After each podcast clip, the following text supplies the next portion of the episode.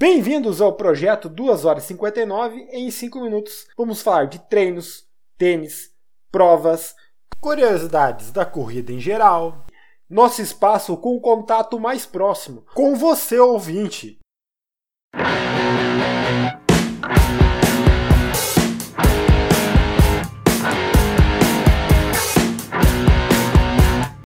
Fala pessoal, Ângelo falando. Hoje faltam 137 dias para a Maratona de Porto Alegre 2023.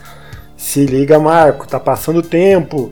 E hoje vamos falar um pouquinho então de provas, né? A Maratona de Porto Alegre anunciou que bateu 5 mil inscritos, faltando praticamente 5 meses para a prova.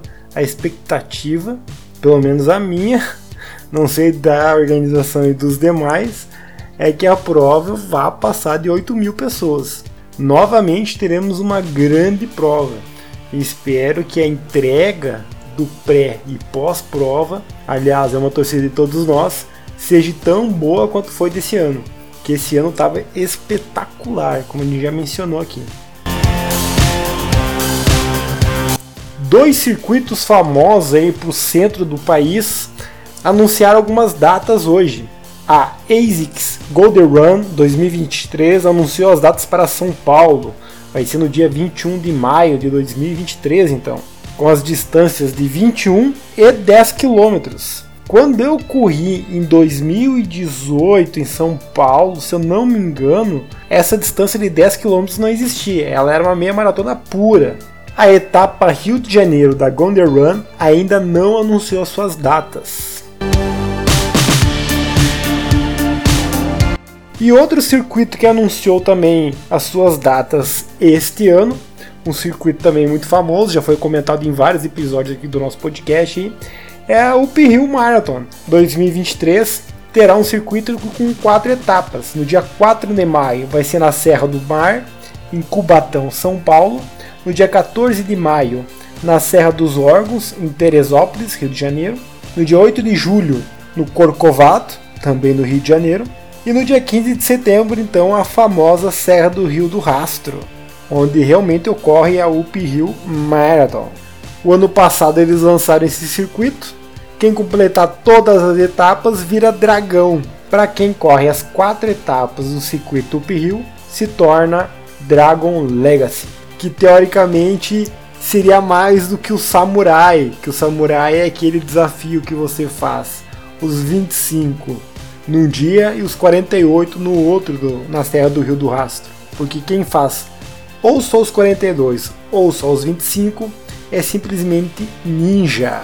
São as nomenclaturas aí que o Rio Marathon disponibiliza para quem quer participar das suas etapas. Tem o Shogun também, que quando você corre a Serra do Rio do Rastro, você corre os 5, o 10, os 25 e os 42. Você vira um Shogun. E para nós fecharmos os calendários do Rio Grande do Sul em janeiro, vamos lá para o dia 28 de janeiro. E em Bé tem a primeira Bé Night Run de 5 km. Também no dia 28 ocorre a famosa TTT, que é Torres Tramandaí, mas na verdade termina em Bé. Tem várias distâncias. Tem a Double Marathon, que são exatamente duas maratonas. Tem duplas, que cada um corre uma maratona tem os quartetos e os octetos. É a prova de revezamento mais famosa e mais importante do Rio Grande do Sul. No dia 29 de janeiro, já no domingo, em Campo Bom tem a rústica de aniversário de Campo Bom, de 5 km. Também no dia 29, em Santa Bárbara do Sul, a 18ª rústica do Mindão, também de 5 km. E fechando o mês aí, no Rio Grande do Sul, em Uruguaiana, a corrida de verão, também com a distância de 5 km. Lembrando a todos então que amanhã à noite nós temos a primeira gravação dos episódios normais do podcast. Vai ser no YouTube, ao vivo. Então é dia 19 de janeiro, às 19 horas. Eu, o Yuri e o Jones, a formação original do podcast, faz o episódio de abertura do ano de 2023. Por hoje então era só. Agradeço quem nos acompanhou até agora. Muito obrigado e até a próxima.